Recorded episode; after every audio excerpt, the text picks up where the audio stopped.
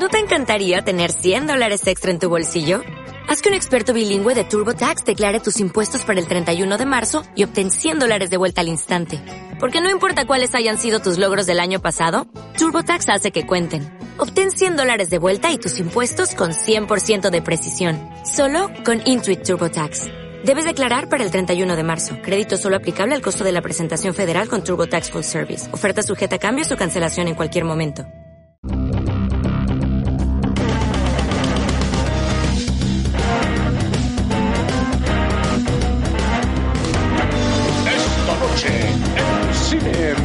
Millonario Heavy Metal.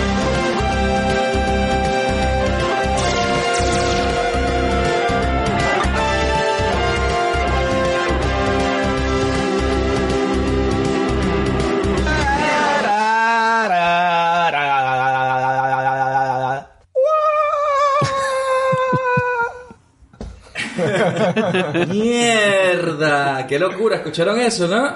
Esa es la nueva intro de su cine millonario que viene con todo el rock and roll y el metal. No solo esta semana, sino en adelante va a ser nuestra nueva intro con todo el power. Y coño, nada más y nada menos que el señor Leopoldo Bonet es el artífice detrás de esa canción. Aquí lo tenemos esta semana para hablar de una película que yo creo que tiene todo que ver y estamos con este mood porque vamos a hablar de heavy metal. Heavy metal. Vaya temazo ahí para arrancar este capítulo especial. Vamos a tener un episodio pesado. Pura cabina. Todo el rollo metalero, activadísimos aquí con ese tema, con el metal y con nuestro invitado esta semana, Leopoldo Bonet, que lo podrán recordar por nuestro episodio de Wayne's World, cuando vino también un capítulo de una película bien musical, ¿no? Se puede llamar, entonces bueno. Ñopo es el músico residente aquí en su cine millonario. ¿Cómo estás, Ñopo? Muy bien, muchachos, ¿cómo están? Puro rock aquí esta noche. Y Ñopo también nos propuso la película esta, eh, aquí en su cine millonario. La verdad que esto es la segunda película de animación que hacemos solamente. Y bueno, como nosotros somos así, no, no podemos hacer Toy Story, no podemos hacer cosas, no, tenemos que hacer heavy metal, que a lo mejor es una joya de culto, ¿no? A lo mejor no todos la han visto, pero este episodio esperemos que si no la has visto te haga buscarla para ver si te explota un poco la cabeza, como estoy seguro que a todos nosotros fue así esta semana, ¿no, muchachos? No dejen diferente la cosa, ¿no? Peli de adultos. Animación para adultos. Ustedes pensaban que iban a ver una vaina, ¿no? Sí, sí, bueno. O a lo mejor puede que hayamos perdido dos horas viendo una peli de pajeros de los 80. Tampoco Puede lo ser. Puede ser. ocurriendo, también puede estar ocurriendo. Un poquito de todo. Entonces, porque, claro, ¿por qué no hacemos una cosa? No perdamos más tiempo y vamos ya con nuestras queridas, admiradas y archiconocida Ronda de la Nostalgia. La ronda de la nostalgia. Y nos vamos al año 1981, que yo creo que solamente el Elder Robert existía por ese momento. Un año. Ahí. Entonces no creo que Leopoldo la haya visto en el cine, pero cuéntanos cómo fue la primera vez que viste esta peli. ¿Cómo fue esa experiencia? Así siempre como de escondidas, me imagino, ¿no? Coño, es una vaina bien demente, honestamente, porque yo completa no la vi. Yo tengo una memoria bien loca de cuando estaba chamo en Omnivisión, eh, menos de o- 11 años, ¿sabes? Por ahí, no sé, 10, 9, no sé exactamente. Pero de una imagen de una película animada de un robot que se cogía una jeva o que se quería coger una jeva y me acuerdo de una línea que decía te vas a coger una tostadora una vaina así y una vaina, o sea, una vaina que me pareció tan demente que quedó en mi subconsciente y adelante la dije, marico, yo no sé qué película del coño era esta. No sé qué película me pareció demasiado demente ese recuerdo. ¿Qué bola es esta película? Ya de grande, no sé cómo llegué a la película haciendo research o creo que la busqué. Estaba viendo la película. Yo fíjate que conozco las revistas de metal, que después hablaremos de eso, este, de dónde viene la película, pero conozco la revista y está en la nota de cómics y, y animación y tal. Y dije, coño, voy a ver esta película. Y cuando lo dije, marico, esta era la película del robot que subo, weón. Ah, Y ahí fue, la vi fue de grande completa, pero supongo que vi pedazos o algo de pequeño o no la vi, o sea, pero fue como que la memoria de- del robot y la la- lo, lo que me marcó de pequeño. Y que, marico, ¿qué vaina es esta, weón? Mierda. Es que, es que, verga. Coño. En- bueno, va- vamos poco a poco. En Omnivisión, papá. En Omnivisión, o sea, esto estamos hablando de una vaina así como el año 89, una mierda así, una, los 90, quién Una vaina así, weón. Eh, Dios. Bueno, Luis, cuéntanos tú cómo fue la primera vez que viste esta peli, si es que la viste, y qué experiencia, qué recuerdos tienes, porque es que esto no es como la típica peli, ah, yo me acuerdo, no, es que esta mierda es un trip. Entonces ya, ya explicaremos un poco de que más o menos de qué trata heavy metal para los que no saben. Pero cuéntanos tú cómo, cómo la viste. Yo esta peli tengo como este, como más o menos el mismo recuerdo este de haberla visto como en Omnivisión Multicanal algún pedazo. Algún- no toda. Y creo que nunca la había visto completa. La vi. Y, y recuerdo también que mi amigo Oswald, que él nos escucha, eh, me invitó a ver la película una vez, pero creo que no la terminamos. Mm, Creo. ¿En videoclub? Creo ahí, que o, esta- o esta también es la- al invitarte? Sí, creo que él la tenía. Y pero ahora no me acuerdo si fue mi amigo Oswald o mi amigo Jesús, pero uno de los No dos. la terminaron porque alguno de los dos se fue a hacer la paja. Claro. Hay motivos, hay Evident- motivos. Evidentemente. Esa es la única razón para no terminarla. Eh, Hay varias razones, sí, sí. pero, pero a los 15 años no, no hay tantas, Robert. a los 15 años son más bien pocas. Sí, como que me acordaba era del- de, la, de la escena como al final, como del tipo también este como negro, que, que, que era como un nerd y luego se volvió un negrote gigante. Como que, me- como que tenía como esos retazos ahí. Y, pero no, no te puedo, no puedo decir que tenga nostalgia de esta película, la verdad. Eh, Den, que la, la voz era de John Candy. Ese mismo. Coño, vale, esta película. Nos encontramos con una vaina aquí, medio extraña aquí en Sociedad Millonario. eh, porque esta, esta película es difícil que alguien la recuerde como, primero, de principio a fin. Adelantamos que la película está compuesta por pequeños cortos, ¿no? Pequeñas secciones distintas. Entonces, a lo mejor, por eso es que ustedes se acuerdan a lo mejor de uno más que otro. Creo que a todos nos pasó algo así. O por lo menos las imágenes más icónicas de esta película puede que sean de una sección y no de un todo, ¿no? Entonces la memoria nos juega una pasada más, sobre todo cuando la peli es así, ¿no? Pero bueno, Robert, cuéntanos tú, ¿qué te suena de esta película? ¿Te acuerdas de esta película? ¿Te pajeaste con esta película? No, no, la, la nada absoluta. Yo eh, la he visto hoy por primera vez. No tenía constancia de la existencia, siquiera esta joya que voy a lanzarme ya a, a la piscina. Eh, aunque tiene mu- mucho, mucho, muchas circunstancias de su momento, ¿no? Pero al mismo tiempo he visto demasiadas influencias, que yo he visto muchas pelis que a posteriormente se han hecho. Y es que veo demasiada influencia en series, pelis, que ahora ya comentamos también. Pero no tenía ninguna constancia de su existencia no el tipo de cómic que representa este cómic europeo más adulto yo cuando era joven no yo era más de Marvel DC no no tenía influencias que me llevaran a este tipo de Moebius y toda esta gente no y no no no no no tenía constancia y la verdad que es muy interesante que se hiciera esto en el 81 no Eh, yo creo a nivel de animación tradicional a saco eh, bastante currado y bastante loco el tema de la fantasía y tal y y bueno esa mezcla que decís vosotros antes de puede ser una joya de culto y también mucha paja de adolescente del momento, ¿no? Esa- ese mix que puede convivir todo a la vez en el mismo universo, parece. Pero hay que elegir, ¿acaso? No, no. No, no, es una hay se puede convivir perfectamente entre la paja y el culto. Así que nada, nada. ahí. A ver, ¿tú, tú David, David, ¿sí la viste o qué? Sí, esta peli, bueno, yo no la vi tan pronto como, como la vieron en, en Omnivisión Multicanal, eh, pero sí me acuerdo que la vi en el cable una de estas noches de verano, así, cuando tenía, yo qué sé, unos 14 años, y de repente estás pasando canales y estaba esta película empezada. Por eso que no me acordaba de principio a fin de, de lo que ocurría. Y yo me acuerdo que con 13, 14 años, bueno, empiezas a ver una cosa así medio espacial, con una animación así medio rara, porque es verdad que es, es interesante la animación, pero es para los estándares de los dibujos animados es como se, serie B un poco, Sí, no un sé, poco rotoscopia, ¿no? ahí, ¿no? De hecho, eh, usa rotoscoping ya. usar rotoscopia en, en- para lo que son para mí las mejores partes de usar rotoscopia, pero en líneas generales el no era precisamente una cosa que yo dijera, wow, qué animación estoy viendo, sobre todo cuando no he visto cosas que si de Don Bluth o de Claro. Disney, mierdas así en esa época, ¿no? Pero obviamente eh, el tono más adulto y de repente cuando tú ves tetas, yo flipé. Yo dije, no puede ser. No puede ser que esté desnuda esta tipa. ¿eh? Claro, este dibujo animado No y- está pasando esto. No me lo esperaba para nada. Y me acuerdo que en esa época, coño, obviamente, estás todo quesudo, ¿no? Estás ahí como que mierda, hay que ver eh, hasta el último momento esta película, por eso que no la puedes dejar de ver. Sí que me acuerdo que, creo que vi a lo mejor los dos últimos segmentos o tres últimos segmentos.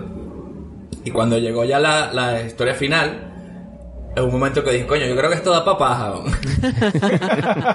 La de la Valquiria, ¿no? Es un momento importante en, cualquier película. ¿eh? esto da papaja, esto da papaja. Pero la putada mala suerte mía que la, la tipa se desnudó en el último momento que ella se desnudó, ya luego no se volvió a desnudar más. Y Sí, es verdad. no me jodí. Cuando se Yo me tuve que aguantar y fue coño.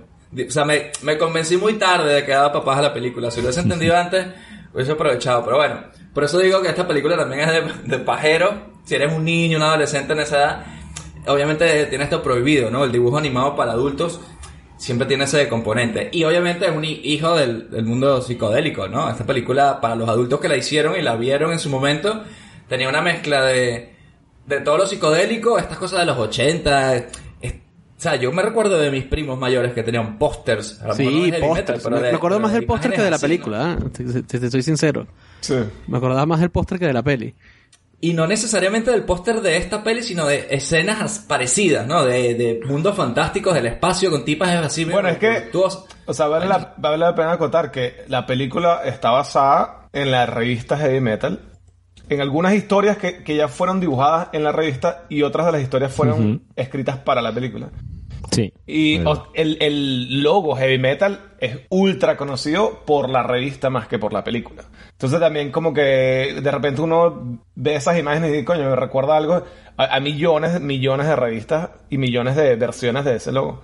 Que de hecho, la revista fue basada en una revista francesa, Metal Hurlon, que fue de donde se hizo más prominente Moebius, Druyé.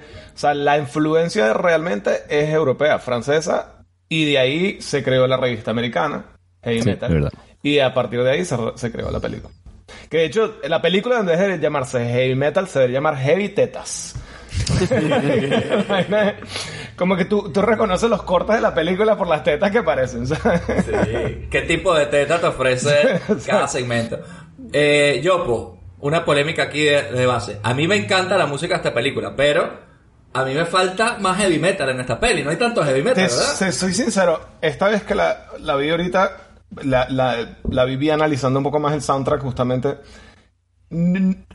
Tiene lo, o sea, tiene lo suyo, y tal, pero no, no me encanta, no me mata, me- le- siento que le hace falta heavy metal. De hecho, este, hubo problemas con el soundtrack. Eh, no pudieron agarrarlo, este, am, los derechos de ciertas canciones a tiempo. El soundtrack salió en 1995. Coño. Oficialmente. Sí, oficialmente hasta 1995. O sea, está más cerca de, de, de Heavy Metal 2000 que de Heavy Metal una original. locura. Y, y mu- algunas de las canciones de, por ejemplo, Black Sabbath, que salen en la película, no salen en el disco. Salen otras, peli- otras canciones. Bien de que Para hacer una película como- que se llama Heavy Metal, brother, a mí me parece que tiene sus canciones y obviamente ¿sabes?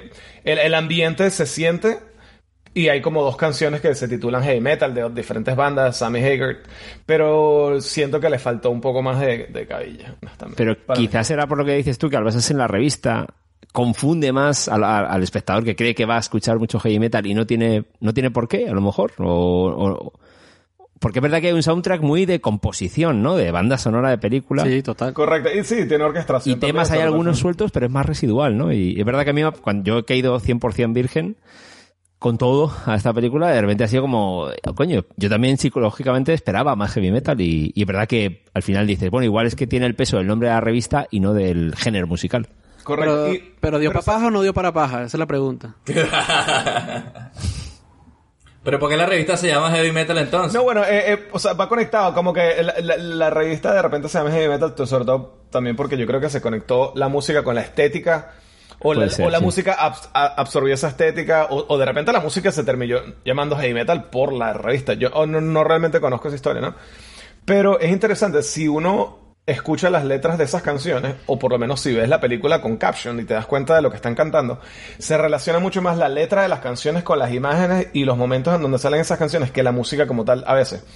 O sea, hay unas canciones que se llama Heavy Metal y salen unos aviones, ¿sabes? Como que, este...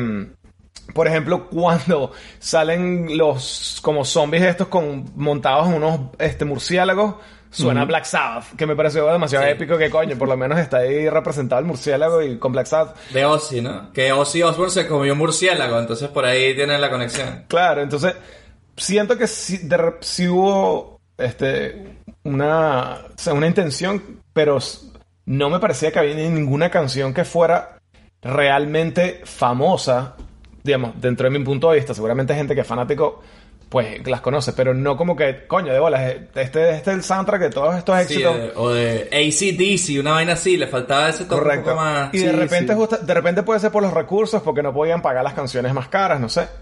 O puede ser lo que dices tú, que culturalmente hu- hubiera una fusión, ¿no? Del estilo visual que en el capítulo de Conan comentábamos cómo influyó también los cómics de Conan en la estética Correcto. del heavy metal y hubo mejor un, un mix de que en ese momento no estaba todo tan fusionado y ahí empezaron a encontrarse el estilo musical y el estilo estético y, y bueno, y posteriormente años ya quedaba claro que era heavy metal con esta estética y en ese momento quizás no estaba todo tan, tan junto.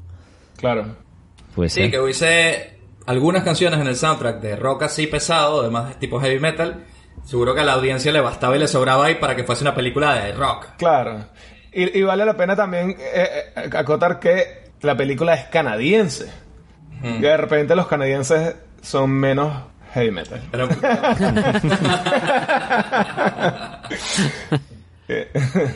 Y es que el compositor de la banda sonora ha hecho cosas tipo cazafantasmas, por ejemplo. Es un auténtico compositor de banda sonora. Coño, que aparte, curiosidad, ¿no? Curiosidazos, curiosidazos, ¿por qué coño sé yo esto? Mejor me mato. ¿Sabes quién es una de las voces? Uno de los carajos de, de Cazafantasmas. Sí, el Harold Ramis, ¿no? Está por ¿Ya? ahí suelto, Ah, me parece. Correcto, ya. sí, sí. Y tenemos a John Candy también por ahí, eh, Y, um, Eugene Levy también. Eugene. Levy, ya. sí. Bueno, y, a Ivan Reitman, ¿no? Es el productor de la peli, quien, quien levanta la peli, uno de los principales, vamos. Correcto. Miren chicos, se me ocurre que para este episodio, como la película tiene así segmentos, porque no hablamos brevemente de cada uno y que rescatamos de, de cada segmento y así, bueno, le ponemos un poco de orden a esta locura de heavy metal canadiense. Así mismo. Bueno, hágale. Vale, eh, el primer corto, digamos, la primera historia que vemos eh, se llama Soft Landing y es un astronauta que sale de una nave así, un transbordador espacial, sale en un carro así. Eh, Elon Musk se copió de eso para hacer su lanzamiento. de, SpaceX. de Él hecho, es fan brother, de- de hecho, durísimo. sí. él es fan de Es esta fan, película. sí, sí. Eh, y luego ese carro desciende a la Tierra como una granja así. También me recordó mucho Interstellar, el mundo astronauta y granja y niñita. Porque él tiene una hija, este astronauta, llega con una maleta, la abre y lo que se encuentra dentro es esta esfera verde que se encontró por ahí en el espacio. En la cual apenas la toca, el tipo se desintegra así horrible. O sea, si tú tocas esa vaina te mueres. Y luego la esfera se le acerca a la niña y se le pone a explicarle que ella es, representa todos los males juntos. Una mero así, es como el diablo mismo, ¿no? Y le va a relatar la historia de durante muchas épocas y dimensiones cómo la humanidad o el que se ha encontrado con él se ha doblegado, ¿no? Entonces te enseñan las historias donde ha intervenido esta puta esfera que es como el hilo conductor, ¿no? De, de toda la película, ¿no? Que se llama, ¿cómo es que se llama la mierda esa? Lochnar. El, Nor- el Lochnar. Eh, luego viene Grimaldi, que es la historia esta que les estoy contando, que es como la historia marco, la de la niñita.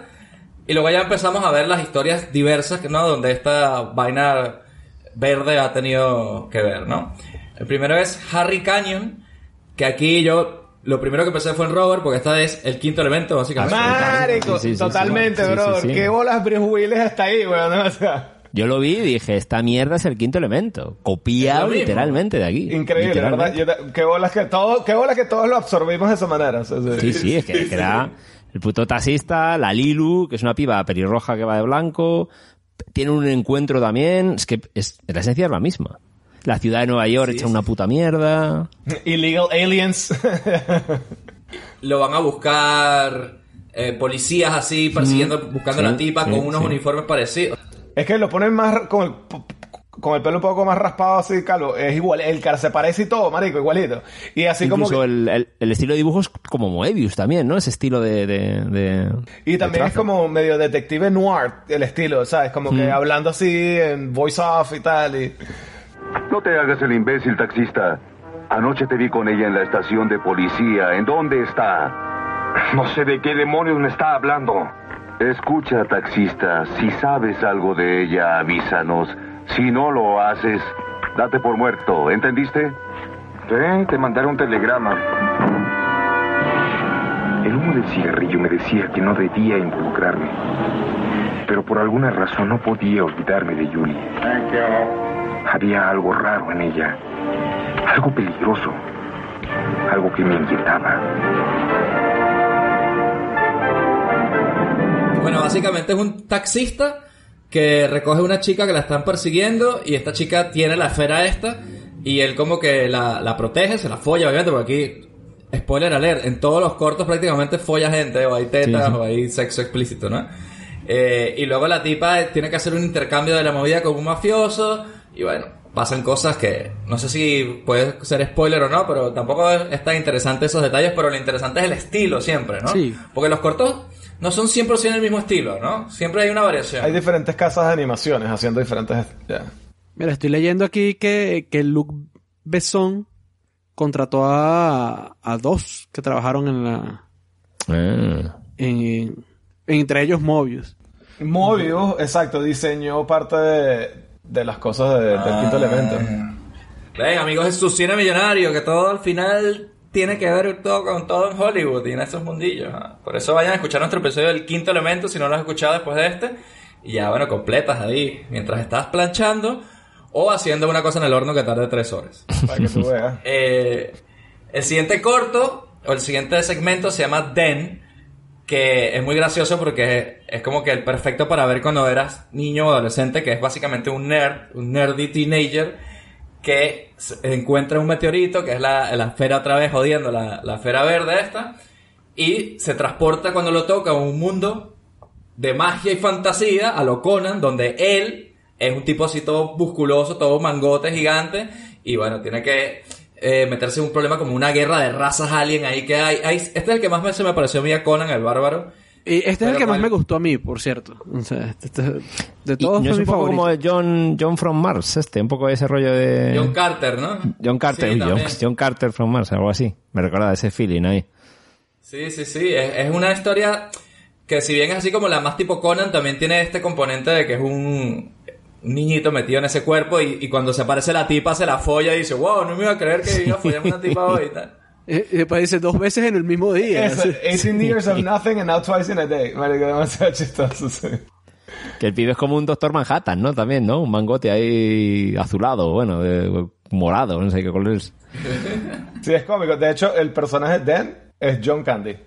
Y me, sí, es, es un poco cheesy el approach, digamos, así como este campy eh, el guion y vaina, pero es, es, es de pinga como que la, la historia. Y el tipo llega a donde la misión que le ponen es pelearse contra una reina que tiene, obviamente, la esfera esta metida en un cetro.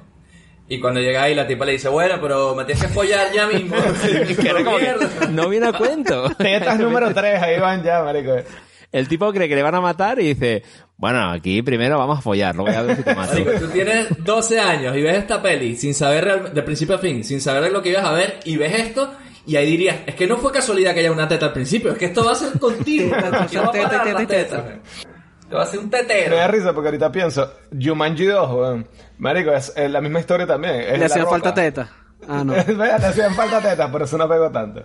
Es la misma historia, sí. Es como un- entras en un videojuego, una vaina, y eres un personaje papeado y tal. la misma- m- mucha- a mí me llamaba mucha más a. Vic. Era un niño nerd que se mete en el cuerpo de un adulto. También.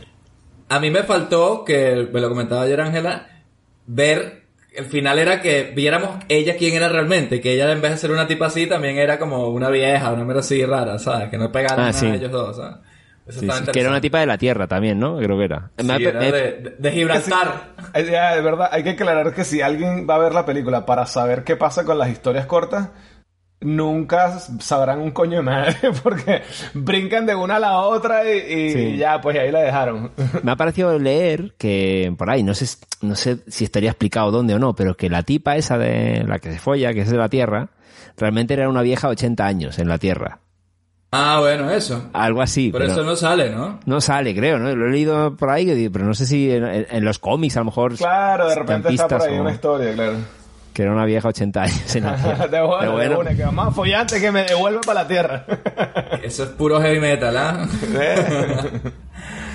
Eh, vale, luego el siguiente corto se llama Captain Stern, que este sí es un poco a mí, creo que es el que menos me gusta. que es el de, hay como un juicio galáctico en una nave espacial así, que es como una federación y tal, están haciendo un juicio a un capitán, que es un tipo así, el típico héroe con la mandíbula así gigante, que es como que el bueno de las películas normalmente, eh, pero le están haciendo un juicio a él y él tiene en el jurado, ¿no? En el, en un testigo, algo así, que es alguien que tiene como sobornado para que hable bien de él. Y ese tipo toca la, la- una piedrita de la, de la mierda esta, ¿cómo se llama? Del el Lognar. Y como que se cambia la personalidad y, y no dice lo que tiene que decir en el juicio y luego se convierte así como en Hulk y lo empieza a perseguir así el tipo. Para mí fue el que menos me gustó, no sé ustedes qué opinan. Es el que menos me gustó a mí también. No... Es es que es el que menos desarrollo tiene, ¿no? Es ese, ese, ese, ese momentito del juicio y que luego no sé por qué cuando acaba dice y el tipo se convierte en un Hulk y lo destruye todo y dice el, el pibe, el capitán, que lo tenía todo preparado. Así. Dice algo así, ¿no? Y me quedé un poco pillado porque en principio no estaba previsto, supuestamente, que el, que el bicho se transformara en, en un Hulk y destruyera todo. Y me quedé pillado cuando decía, estaba todo dentro de los planes. Sí, fue como raro, como que le dio la plata, el tipo, oh, me diste la plata, y después lo mató. Me recordó, fue, una- fue raro, fue como The Hulk con, peleando con Capitán América corrupto. Una vaina así, ¿sabes? Estaba muy drogado, muy drogado lo que escribieron. El, ca- el capitán, el capitán de Futurama, ¿no recordaba? El comandante este de Ah, coña. sí, Es- Sam es igual, es un- lo han copiado Sam ahí, igual, Brannigan. yo creo. Bueno, ese que era... falditas. El capitán Sí. era Eugene Levy. Ajá. Ya. Eh, entonces, bueno, ese pasamos por eh, encima. Luego tenemos cero memorable. uno que es el que para mí sí es bien memorable y es uno de los que yo más me acuerdo de la vez primera que vi esta película, que es este B-17, que es el del avión de la Segunda Guerra Mundial, donde la esfera esta cae y como que empieza a convertir como en zombies a, a toda la, la tripulación. Ese está de puta madre y Ese si ustedes se acuerdan la referencia, en el videoclip este de Pearl Jam de Evolution, hay una referencia yo creo bastante, cla- bastante clara a este corto, ¿no? De, de Heavy Metal. Ya, ya, ya. Los aviones demasiado, sí, sí. Y el esqueleto, El y un esqueleto. y tal. Sí, puede ser, sí, puede ser, sí. Y eso es una imagen bastante heavy metal, así típico también, Iron Maiden, o sea, como que e- eso es Exacto. bastante heavy metal, sí. Iron Maiden son puros zombies, miras así. Como la peli esta de eh, Zombies Nazis, ¿no? La peli esta que hicieron sí, sí, hace sí. unos años, de terror. Ese mix ahí de, de zombies con ese rollo de Segunda Guerra Mundial, no sé qué. Y luego la historia lo que pasa es interesante también, ver cómo te escapas de ahí. O sea, es cortito, porque como todos son cortitos, Es medio Twilight tiene Zone menos ahí. historia. Sí. Sí. ¿Cómo, ¿Cómo acababa esta historia? ¿Era de supervivencia pura y dura o qué Como pasaba que al final? cae en una isla y el tipo piensa que se salvó y la isla está llena de aviones estrellados do- que está todo lleno de Ah. zombies y se jodió, pues. Coño, que no me acordaba ahí de repente. Pero por lo menos cierra. Fue- eh, es que eh, estuvo Sí. de pena porque estaba como bien planeadita. O sea, Que Sí, podía ser, sí, perfectamente de Twilight Zone, este tipo de, de historia, total. pues, Sí, es como más de acción, no tiene tanta trama, de, entre comillas, lo, lo que pasa, pero coño, visualmente me parece de los mejores de, de la... No sabría decir que más me gusta, eh, pero, pero está de puta madre, o sea, funciona por sí mismo, yo creo.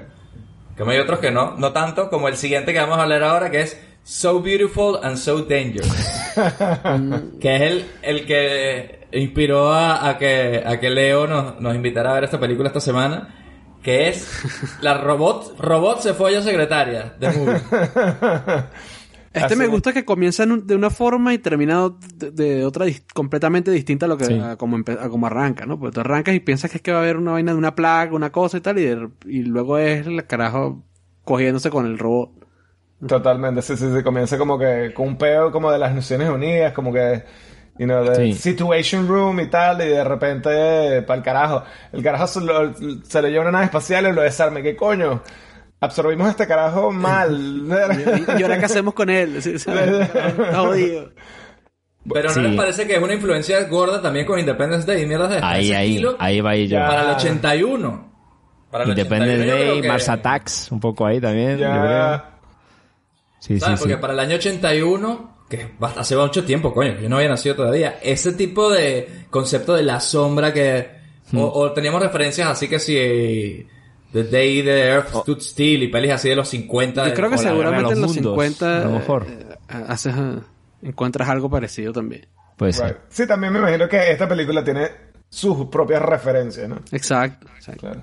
Me pareció interesante la nave espacial, que parece una carita feliz, como un momento demasiado Sí, como un River así, burda de mente. Sí, sí, sí. Increíble la- Era como la ilustración. Dead, Dead Mouse ahí, ¿no? Sí, Como- sí, sí. Sí, parecía. como el casco Ajá, que lleva el, el DJ este, sí, sí. Este, obviamente, bueno, la secuencia, ¿sabes? Primero el, el robot, que es momento- Leo, Leo, Leo, Leo. Obviamente no te vamos a pedir que cuentes lo que pasa en toda la película en todas las historias, pero complácenos y de la mejor manera que tú puedas, cuéntanos la sinopsis de ese cortito na- de principio a fin, por favor. Que me quiero reír un poco. Ah, seguro, bueno. es una locura. Sí, una sí, locura. sí, sí, bueno, tiene sus momentos épicos. Para mí, personalmente, este es mi favorito. Para que sepan. Este. nada, llega el, el Situation Room. Este, está pasando algo en el, supongo, el planeta Tierra. Este, hay un tipo que es el que sabe qué es lo que está pasando. Lo traen, empiezan a hablar con los políticos. Este, si, no, si mal no recuerdo, algo, Lognar aparece o tocan el Lognar o algo, porque el tipo se empieza a volver loco. Y, Lo tiene hecho- la jeva en un, en un Ah, collar. exacto, lo tiene un collar y Entre las tetotas, tetas y así se enorme. vuelve loco y que ¡ah! Y en ese momento, bueno, este, los- se los lleva una nave espacial a la secretaria y a él. El carajo, lo de- cuando llega arriba de la nave, está todo despedazado, pero la secretaria llega enterita. Y hay un robot que eh, la recibe y que, coño, mira, este, ¿cómo estás tú, Vale? Mira, déjame demostrarte aquí la nave, pásate por aquí.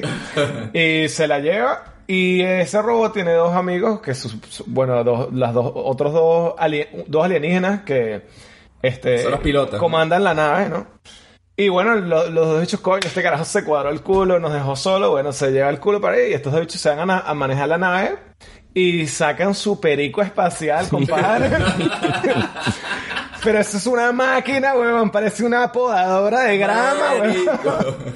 Y sueltan esa mierda en el piso gigante de la nave espacial, weón, y sacan unas trompas gigantes y empiezan a olerse. No me, es más, yo creo que lo noté por ahí cómo se llama el perico espacial, porque me pareció chistosísimo. La vaina se llama Plutonian Nyborg. Así. Neighbors. Nyborg de, Plu- de, de- de Pluto. Este. De Plutón. Eh, me pareció burda de bueno. Y, de ahí, y los bichos dicen nosedive y se van de cabeza para el piso. Oye, ¿nos queda algo de Niborga de Plutón? sí, una bolsa. En el departamento de transmisiones. Gracias, tío. ¡Estupendo!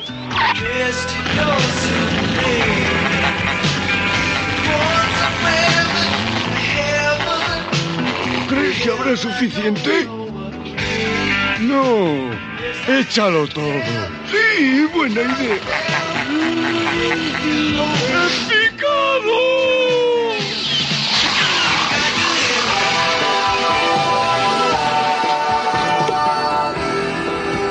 Este, después, eh, obviamente el robot y la jeva tienen sexo y tal.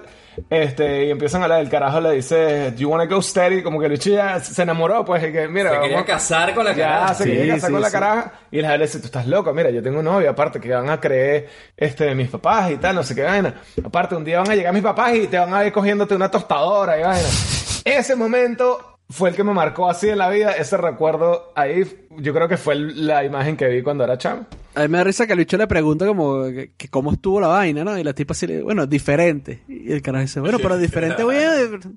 Que la caraja toda recha así como, diferente, déjalo así. O sea, No, pero en un momento no le hablaba bien como, oye, estas mierdas mecánicas que tú tienes, como que, que de Sí, puta el madre, bicho ¿no? le da la vuelta a la Sí, manita y que no, sí, yo Sí. tengo, eh, yo soy eh, hecho para dar placer, y vaina. El robot, por cierto, es John Candy, también, otra vez. Otra vez, ¿no? Sí, Ah, este, mira. A, a mí me da risa que la tipa le dice. Él, él le dice, pero cásate conmigo, le dice. Y la tipa, no, no, no, la- los matrimonios mixtos nunca nunca funcionan. funciona. Y de hecho es cómico porque los dos alienígenas son Edsel, es Eugene Levy, y Zeke es Harold Ramis. Ok. Ah. Que ahí están los, están los tres, los, los tres malandros de la película están en esa nave acabando el trapo. Qué risa, tío. Sí, y la Jeva, Gloria, es Alice Playton, que después ella este, es, un- es una actriz no tan famosa, pero ella aparece en la película El Leyenda. Ajá. Ah. Mm, mira ahí.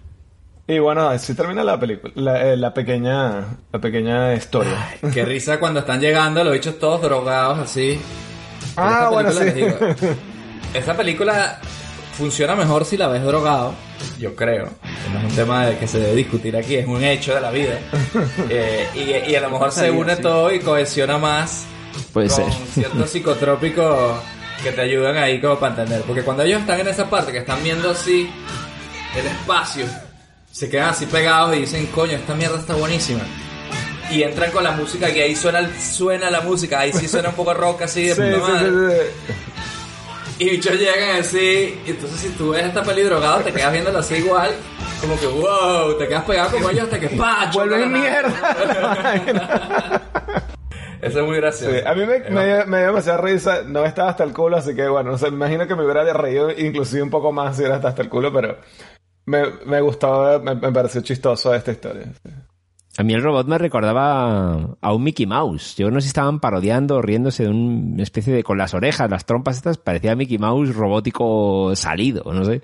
Me Sí, yo tenía recordar, como una, no sé. eh, tenía como una, una- un look ahí medio de ratón raro, sí, como las orejas eran bien raras del robot. el Y robot luego yo no sé si para Futurama, un Bender, si viene un poco también motivado por, por este personaje, a lo mejor, no sé.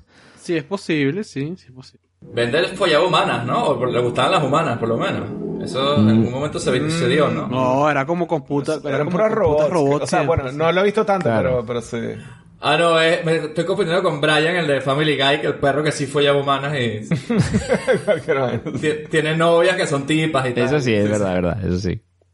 Ay, coño. Bueno, llegamos entonces al último segmento de heavy metal que para mí es el más icónico, ¿no? Es la portada de la película. Es este que se llama Tarna, que resulta que el meteorito este, el Lochnar, cae, esta vez como en un volcán. O sea, en este caso es como enorme, ¿no? Es como una luna, ¿no? Mira, así cae como en un volcán y esa mierda hace erupción y le cae esa radiación como que le cae a unos habitantes de un planeta y como que se vuelven malignos así y empiezan a atacar a, a, digamos, a los líderes de esa raza.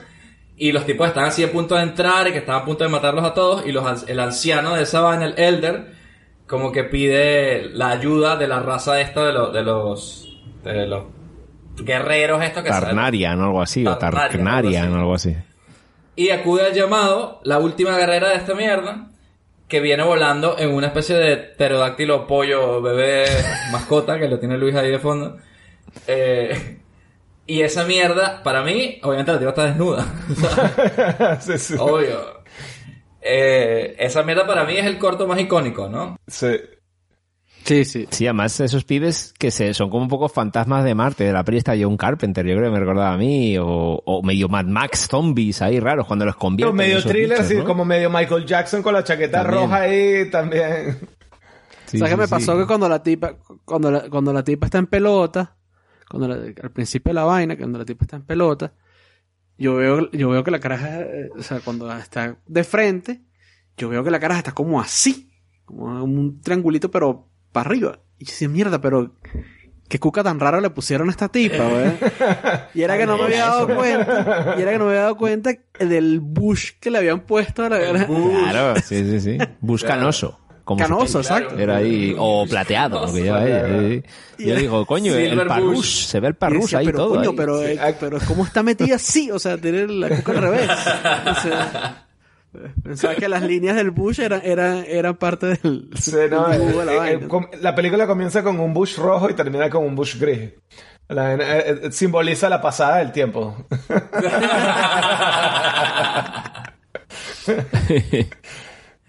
Marico, eran los 80. Sí. Eran los 80. Tenía que haber Bush. Sí, no, de bola, de bola. Claro. La era Bush se debería llamar. Eh, eh, eh, este corto está épico también. Tiene, un- de hecho, por ejemplo, el, el pájaro volador este y la estética también me recuerda muchísimo a Moebius, el Incalde de Jodorowsky. ¿Sabes? Eh, Que también tienen como su, el pájaro que vuela, que es como una especie de pterodáctilo. Bu- burda de elementos, creo que de, es, de, bueno, de las revistas heavy metal. O sea, también todo de, de ese mundo, yo creo que se resumen en, en este corto. La espada, ¿sabes? Toda esa nota como de... Sí, muy Conan, ¿no? Ajá, También, ¿no? Conan, futurista, o sea, no Sí. sabes si no- no- disparan láser, pero tienen espada, pero Y hay como, yo creo que hay una escena larguísima de la Jeva vistiéndose, que, que la vaina dura como Sí. tres minutos, así, cuatro minutos poniéndose el traje. Me recuerda como a He-Man, pero porno, También. ¿sabes? Una Sí, sí, así. Sí, sí, Como, total. De hecho, en un momento dice, casi que dice, la, ¿sabes? La espada de Grayskull, la vaina, ¿sabes? Salen Por los el poder rayos. de. Por el poder de Grayskull, salen los rayos, la espada, o sea, bien, bien, bien ochentosa la vaina, o sea. Ustedes se imaginan que cuando nosotros hubiésemos visto Shira hubiese sido así en pelota. Shira, Shira. Eh, sí, la- Y la tipa sin pelota. De hecho. ¿de, de qué año será He-Man? ¿Es, es, es anterior? ¿Es de los 70? es posterior, es ¿Es posterior. posterior? Marico, esto es cara. He-Man se fusiló esta vaina y que mira, vamos a, vamos a quitarle las tetas y vamos a dárselo a los niñitos. De una. Shira, Shira. Ahora me dieron ganas de ver Shira y He-Man. Juntos, mis amigos los valientes rebeldes y yo lucharemos por liberar a Eteria de las fuerzas malignas de Horda.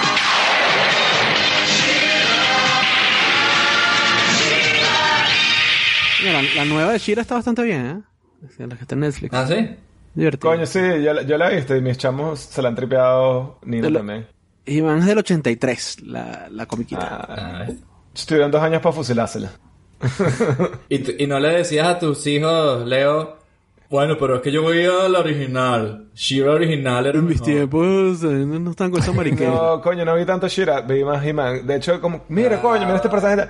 No, el Todos veíamos Shira escondidos, No, huevón. sí, no, de Asume la vaina. Todos veíamos Shira escondido. No, a, es- to- a nadie le, a todo el mundo le daba pena reconocer la vaina, pero todos o veíamos sea, Shira. marico, Era yo tenía de amigos que yo tenía un Ordak, weón. no eso lo de Shira menos. no que era de piga. No, no, eso es lo de menos. Coño, Lo que pasa lo que pasa es que Luis nació woke. Él era woke. Era woke, como era ocho woke años. al principio. Lo que era Yo era tenía mis muñequitos también, de bola. No, pero la vaina es que, bueno, He-Man y Shira, marico, cero sustancia, pues. Patada, coñazo, malo, bueno, tal. Marico, Shira nuevo es que sí, este, parejas, este, lesbianas, same sex, no sé qué vaina. Mis chamitos viendo la vaina preguntando todo el... O sea, esto es para niños woke. Esta vaina es y que... Oh, esa es la novia de la niña. Sí, sí, hijo, o sea, eso no... Y el mayor y que... ¿Are they gay? Que sí, hijo, o sea, son gay. Es para que los papás pues, tengan que hablar de la vaina con los hijos. Pues, o sea, esto no... He-Man era un normalice, ¿no? muchacho papeado con corte de jeva, papeado y ya, y bueno, está en. He-Man era burda de homoerótico. Lo que pasa es que uno no lo, uno no lo quería ver, pues, pero el bicho Sí, sí, claro. con los arneses. Ese era ese, Conan también. Todos Y papeados el así y con un pelito arnés. príncipe de Becler. Totalmente, Ahí, príncipe. Eh, Eso era como lo de Ricky Martin. Si en esa época nos hubiesen dicho, oye, ¿sabes que He-Man era gay? Y todo el mundo, ¡Oh! No puede ser. De bolas que era gay, la vaina pues. era, era O obvio. como la gente que no sabía que el Liberace e- era gay, ¿sabes? Coño, pero del tigre, el tigre era gay, marico, el tigre, eh, eh, el bicho estaba así todo de que no, He-Man, tal. Y le ponían el traje y que bueno, está bien, pues vamos. Y ahí se ponía el, el oso. Se convertía en un oso, ¿sabes? Los- Marico. si tú tenías los muñecos, todos los muñecos eran así. Pero por un segundo pensé que estabas hablando de, de Eduardo Fernández, el, el político venezolano. Cuando dijiste, el tigre era gay. Mierda, el tigre también era gay. Coño. Hay viejo un gay, político, le llaman marico, gay. El tigre. El tigre lo llaman. Viejo marico lo que era ese tipo. Este, tú comprabas los muñecos y los muñecos todos tenían las tetas, weón, una vaina así, pero los hombres, weón. O sea, no las mujeres. Sí, unas tetotas así gigantes con el pezoncito y todo. así, ¿sabes? Marico, un, un niño ciego tocaba esa vaina así como braille, weón, y ya sabía como... Un niño ciego gay tocaba esa vaina como braille y no necesitaba nada más, weón. Ya está listo. weón. es igual que, que, Anatómicamente correcto. que en los Thundercats. Coño, Pantro Bien. es súper, o sea, es como un carajo de, salido de una vaina sadomasoquista, ¿verdad? Así, Marico, el carajo salió del rectum así, ¿sabes? Tiene collar de pinchos, collar de pincho, eh, los, los, unos nunchacos que son dos garritas, unas garritas así. los tirantes también son de pincho, así. ¿verdad? Los está también como son un Está sí, como en sí. tanguita, o sea... Bueno, los Thundercats también tienen muy de esta estética también. Así. Sí, universo O sea, paralelo ahí, yo creo. Chitara estaba buenísimo. De hecho, mira, el traje sadomasoquista de Tarna, o sea, eh, es ese en el Blade. Se Sí, pone el, collar, la vaina, marico, es sadomasoquista, pues, o sea. Pero marico, eso no era rock and roll y heavy metal. Estamos hablando de los 80 de igual, hasta He-Man. metal, papá. O sea, o sea, eh, un taparrabos así de piel como llevaba He-Man. Eso era rock and roll. Eso es rock and roll. Bueno, había, había una leyenda urbana, que al final no, creo que lo comentamos con Conan, que, que querían haber hecho juguetes de Conan, pero eran demasiado adultos y de ahí se transformó en He-Man. Yo no sé si al final Ah, eso pues está tendría oficialmente sentido, ¿no? reconocido. Pues creo que, creo que, no sé. Eso tiene más sentido que el carajo, o sea, o- totalmente. En The Toys That Made Us, en el programa este de Netflix de, de los juguetes, hay un episodio de He-Man, a lo mejor ahí hay, hay una referencia a, ese- a eso que dice. Pero sin duda, en los 80 era una época como que el sexo, no hablemos de sexo explícito, ¿no? Pero el sexo entre comillas, o la sexualización de personajes, el homoerotismo, todas estas cosas están bien normalizadas, incluso para los productos de niños como He-Man. Entonces esta película Sí. Es muy de su época, pero los 80 en general eran bien sabrosones, ¿no? ¿O no? Sí, exacto. Yo creo que definitivamente es parte del zeitgeist de la época que el- todo era una locura, pues, o sea, Sí, es, básicamente. que- es como si en un momento hubiera, sí, machismos y tal, pero otras cosas las tiraban ahí y decías, "Pues, ¿por qué no? Igual. Y el que lo cogiera, el que lo quisiera coger, para adelante igual, yo creo, porque era muy, hay algunas cosas que decís que son muy explícitas, muy... Sí, sí, sí. Bueno, es que la lengua, también hay que pensar que el 81 es el 80, pero es básicamente los 70 también. Y entonces Sí. también Sí, veía, sí. o sea, como que se mezcla mucho a inicios de los 80 como esa nota última setentosa del, del heavy rock, pero también están echa- entrando los 80. O sea, como que la música, la cultura, todo evoluciona, que también lo hablamos en Wayne's World, que como que Hmm. de- entre décadas, finales de los 80 y los 90, como que hay un paso, pero entre finales de los 70 y los 80 hay otro paso. Claro. Este, y y creo, creo que pues parte de eso se refleja, ¿no? Sí, sí, sin duda la, la época... O sea, lo hablamos el otro día en el episodio de... Quisiera ser grande de ti. Eh, que decíamos, coño, había una escena así medio incómoda, explícita, decía, bueno, pero es que hay que verla con, con los ojos de esa época en la que salió, en los 80 y tal. Y llegamos a la conclusión de que nos hemos vuelto para unas cosas abiertas, pero para otras tantas muy puritanos ahora. Y ahora todo es censurar y co- como que proyectos o ideas o, o escenas o cosas que no, no se harían hoy en día normalmente. No sé qué opina Luis, el woke, de lo que estoy diciendo, pero... o sea, Luis está de acuerdo en, en quitar a, a Peter Pan, ¿cómo era? No, no, no. O sea, a ver, lo que ya se hizo no tienen por qué estarle metiendo mano. No me parece mal que le pongan un la advertencia Disclaimer, que ¿no? pongan el disclaimer. Sí, pues. Es- eso no me Eso parece, no, no me parece no me parece que ni ¿Cuál es el pedo con Peter no- Pan ahora? No me parece que ni le quiten ni le sé. pongan. que en Disney Plus pusieron una restricción que los perfiles que son para niños, no, para niños menores de 7 años, no se puede, eh, ellos no pueden acceder ni a Dumbo ni a Peter Pan y hay otra. A la de... eh, Dumbo, Peter Pan... Había tres, es verdad. Ah, los aristogatos. Ah. Los aristogatos. Porque había un, porque había un gato que era como asiático y se burlaba de los asiáticos. Ah, bueno. Este, pero bueno, Ah, eso lo, que hace es que lo de obliga. Peter Pan es lo de los indios. eh, sí, la, la parte de los, la parte Sí. de los indios de Peter Pan, coño. Claro, claro. O sea, Ya, yo no me acuerdo de esa vaina. Marico, ¿no te acuerdas de por qué el jefe siempre es decir how? ¿No te acuerdas esa parte? Oye, no es por nada, pero cuando yo era chiquito, brother, Los Cuervos era la parte favorita mía de Dumbo, que me sabía la canción y aparte era andaluza. Era eh. Claro. el acento, el español era negros, demasiado ¿no? chistoso. De Yo creo que Era sí en que español, tiene que están- que, que el- que la intención de ellos, que ya si sirve o no, ya que ya eso es discutible, pero la intención es que como el, el- está disponible en los perfiles de adultos, el adulto tenga la obligación de poner la De vaina y decirle, mira, carajito, mira, mira, esto, o sea, hoy en día esto no es aceptable. Y bien, no es aceptable por esto y por esto y por esto, o sea, hay vainas que coño, que envejecen mal, pues, o sea, no tienen, no hay ningún problema con eso. Claro. Sí, pasó con lo que el viento se llevó también. La venganza, La de, los venganza de los nerds. por ejemplo. Mucha gente diría que heavy metal envejeció muy mal y no se puede ver y es sexista, no nos engañemos. Y yo no sé, si quieren para, para antes de hablar de, la, de las escenas favoritas, porque no cerramos con esa reflexión. ¿Ustedes qué opinan? Esta peli eh, no se debe enseñar y es un producto de los 80 que debe permanecer ahí y, y no hace sea- nada de bien que se ve hoy en día. Puede ser, pero hasta donde yo he visto esta película, todas las mujeres son las que deciden follar y son, em- yo creo que no hay ninguna, las veo bien empoderadas. Obviamente tienen sus tetones y todo muy bien, que es el que las dibuja. Pero no he visto, creo recordar que ningún personaje femenino eh, son las que mandan, ¿no? Son, yo no he visto que esté... Y si te das cuenta, el héroe es una mujer y el héroe es, eh, o sea, es una mujer fuerte aparte. O sea, que como personaje para la época era bastante distinto, digamos. La, la, la, la- la idea de que el héroe no era Sí, sí. Conan, ¿sabes? Era más bien Red Sonja, por ejemplo. Sí, sí, sí, sí. Ya. Sí, la, la Valquiria es ella.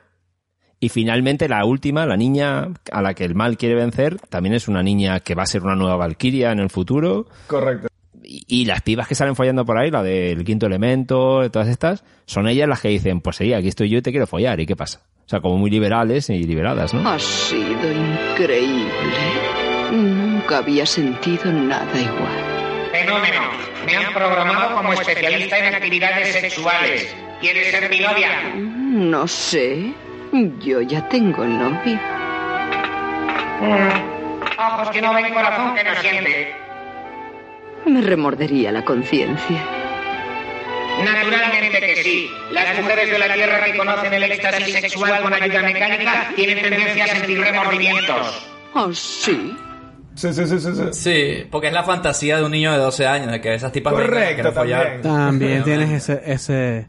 Sí, que te venga una tía buena y te coja, ¿no? También puede ser.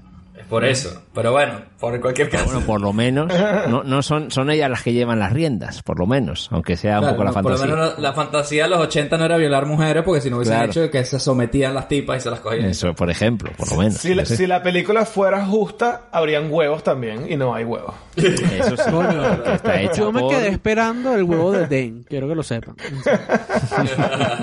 Eh, bueno, ya que estamos aquí, a ver pues, ¿qué les da? Sí, Bueno, eso sí. Como el Doctor Manhattan, como el Doctor Manhattan que saca el huevote y ya está. Claro, ya está. Eso sí, eso es verdad, eso es verdad. Faltan huevos.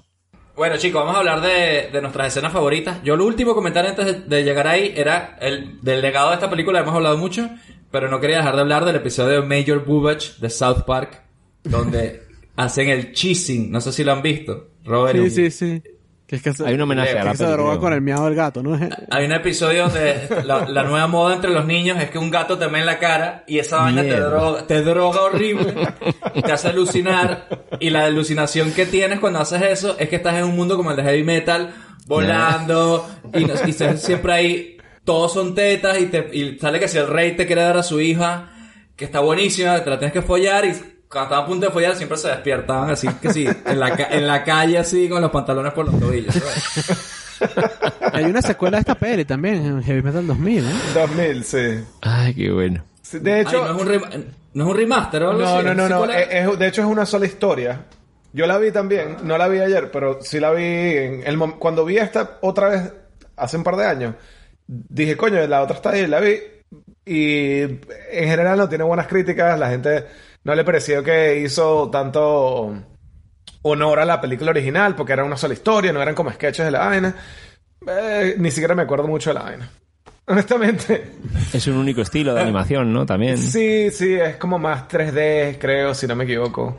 Como que más... Es que los 2000, Eh, los los 2000. 2000 fueron muy pretenciosos. Sí. De repente tiene un poco más, un poco más sentido como historia, porque es una historia y aparte es- me Puede imagino que ya en los 2000 no estaban tan fundidos como en el 81 y van a más claridad, pero no, no, no tuvo mucho impacto realmente. Fue, y fue menos exitosa que esta, obviamente. Si vieron Heavy Metal, vean Heavy Metal 2000. Estamos hablando de cosas ya muy de friki. Somos unos frikis de mierda. ¿verdad? O sea, tienen que ver todo lo que estamos hablando aquí. Vamos a hablar ya entonces del final, de nuestras partes favoritas de la película.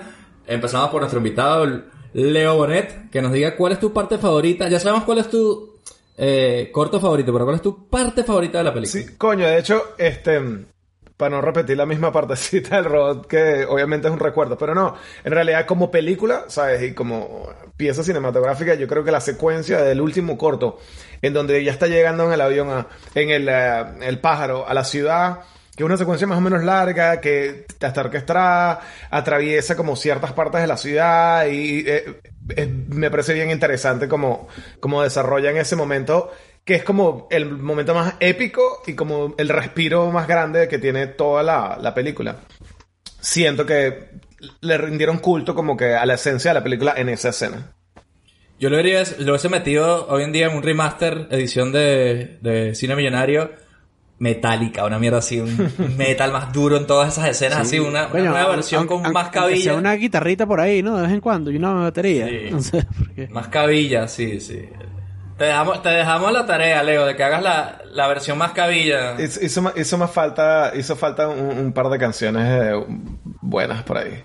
Que por cierto, Esa es la tarea para por ti. cierto, interesante que no se nombró en el último aparece una referencia a Star Wars, tú sabes, la, la banda de alienígenas nos tocando y es, Ajá. es Divo, la banda que, bueno, por lo menos la canción que están tocando es Divo. Y yo siento que hay una referencia, pues Divo siempre tenía como esa estética, ¿sabes? Estrambótica, extraña. Y hay la banda de ahí, me parece también burda de original, como que la banda alienígena de, de esa escena, me parece cool. Claro, porque Star Wars tenía cuatro años de haber salido. O sea, estamos ahí, ahí. Sí, sí, sí.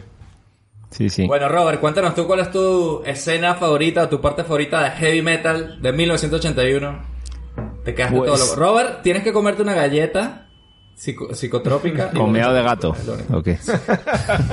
Mojadita meado de gato. Bueno, marico, eso ya, eso ya es tu, tu decisión. Yo no te lo No, recomendaría. bueno, no pero- sé si... Yo si- te recomiendo que te drogues y veas la peli. No que, que lo que hagas tú ya... ya, eso es feo tuyo. Di- Pero digo, ya si es la manera de llegar ahí al... al ¿Cuánta público. gente que está escuchando esto estará pensando...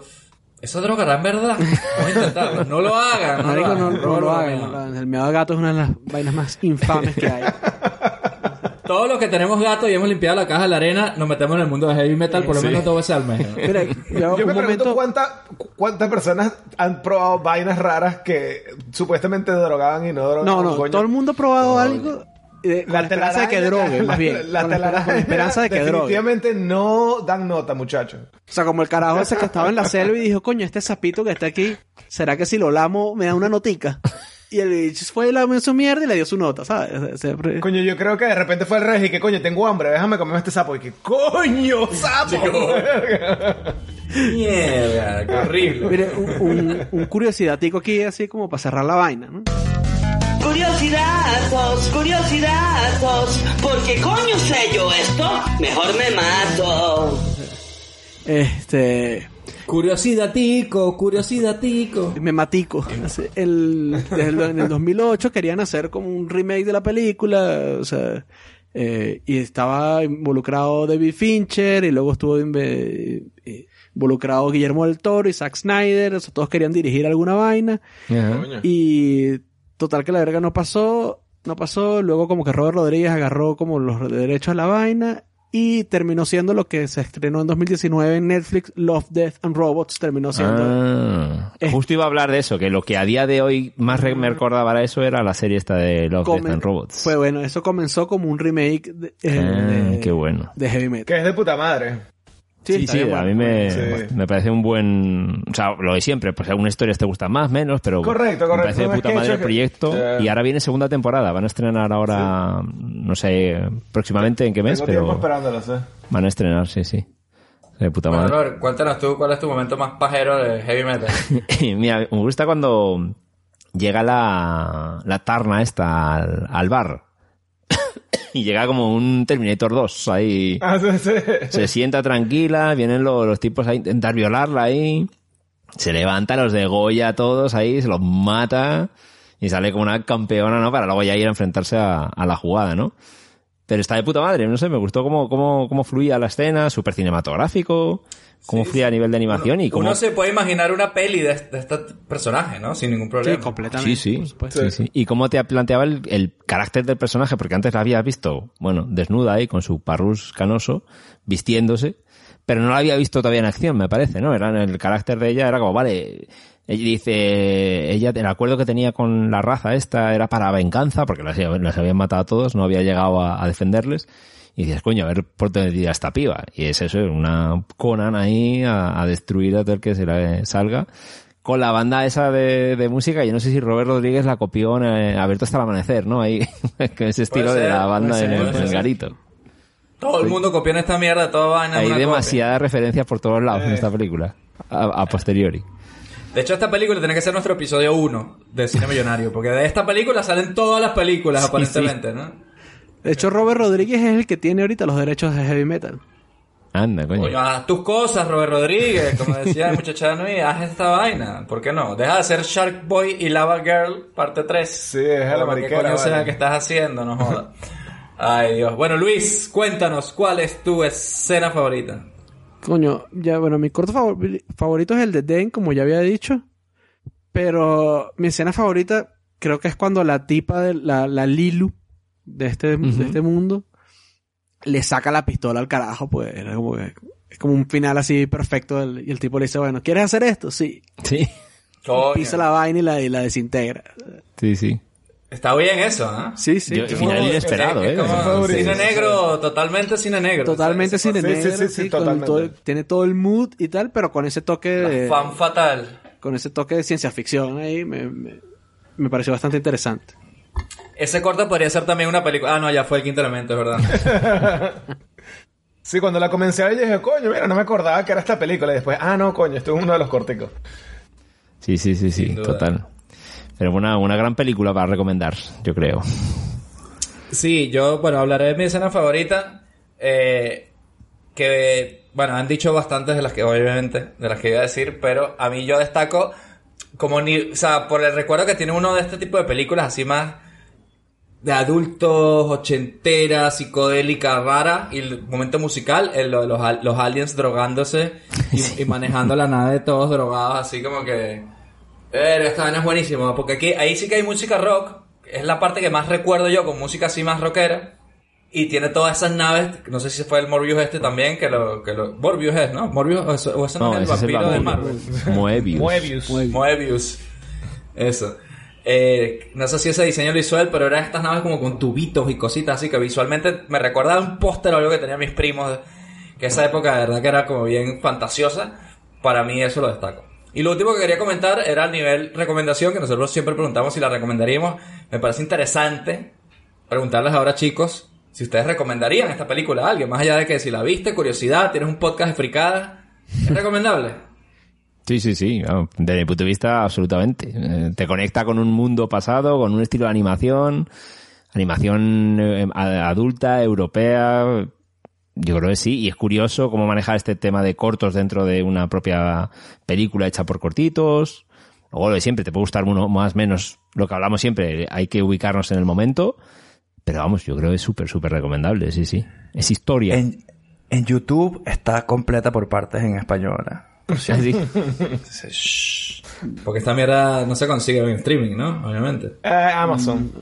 Prime. En Amazon. De comprarla, o está. Sí, en la Prime. tienes que alquilar o comprarla. Ajá. Creo que, creo que después me di cuenta que puede ser que está en Hulu, pero no estoy seguro. Bueno, ya saben, búsquenla porque vale la pena. Eh, y bueno, nada, Leo Bonet, nos trajiste a tu mundo de hippies drogadictos y psicodélicos para ver esta vaina. Claro. Coño, te, mira, te voy a ser sincero, brother. Yo no le recomendaría esta película a todo el mundo. Se la recomendaría Exacto. solo al tipo de persona que le interesa Al este fumón tipo de tu familia. Al fumón de tu grupo. A la gente que esté viendo este video que no sabía que yo fumaba marihuana, no se la recomiendo. A la gente que está viendo este video que sabía que yo fumaba marihuana, se la recomiendo. ¿Ustedes saben quiénes son? Ustedes saben ¿Ustedes saben quiénes son? Bueno, muy bien.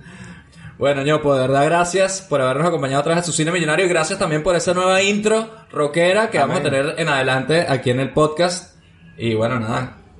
Un abrazo, cuídate mucho y pórtate bien. Ah, pórtense mal, cabrones. Te has topado con el contestador de su cine millonario. Ahora mismo ni David, ni Robert, ni Luis te podemos atender. Si tienes alguna sugerencia y quieres que hagamos una película de tu infancia, mándanos un mail a cinemillonariopodcast.gmail.com También síganos en nuestras redes sociales. Estamos como Cine Millonario Podcast en Twitter, Facebook, Instagram y YouTube. Tenemos un capítulo nuevo cada viernes en donde sea que escuches tus podcasts favoritos. Recuerda también que darnos 5 estrellas en Apple Podcast nos acerca cada vez más al dominio mundial. También puedes apoyarnos en Patreon para que tengamos con qué alquilar las películas en el videoclub. Deja tu mensaje después del tono. Bueno, Robert, después de tanto rock and roll y locura y heavy metal, eh, ¿nos vas a dar un respiro ahí con la película que sacaste al videoclub o, o qué nos trajiste? Eh, creo que un respiro, no, no, creo que vamos a seguir, o sea, venimos de un mundo lisérgico, todo loco, con muchas tetas, pero nos vamos a ir a un mundo más turbio, oscuro, darks, donde quizás nos metemos en lo peor que puede dar el ser humano. Como torturar a personas basándote en los siete pecados capitales. Coño, no. Vamos a ver Seven, que un Mierda. clasicazo ahí con Fincher, ¿no? en que un- vuelve a cine Solo en un mundo tan asqueroso y tan mierdoso, tú podrías llamar a esa gente inocente y mantener una cara straight face. ¿No? Un Algo mundo, así. un mundo jodido por el que merece la pena luchar, ¿no? Algo así. Pero me quedo con la segunda parte, ¿no? Que decía ahí el Morgan Freeman. Bueno, la película más optimista que vamos a hacer aquí en su cine millonario. pero, bromas aparte, Seven es una de las joyas de los 90, una de mis pelis sí, favoritas. claro que sí. Eh, Brad Pitt, Morgan Freeman, año 1995 y Kevin Spacey. Uy, Kevin uy, uy. Spacey. Uy, uy, uy. Esperemos hasta el siguiente viernes que vamos a destripar, nunca mejor dicho, esta película aquí en su cine millonario. Y mientras tanto, bueno, lo que siempre decimos, lávense las manos, tomen sus 3 litritos de agua al día y recuerden, No se droguen con la orina del gato, por favor. eso es, galleta con miado de gato no No, equivale señor, a teta, no, por señor, favor. no, no. No da viaje, no da buen viaje.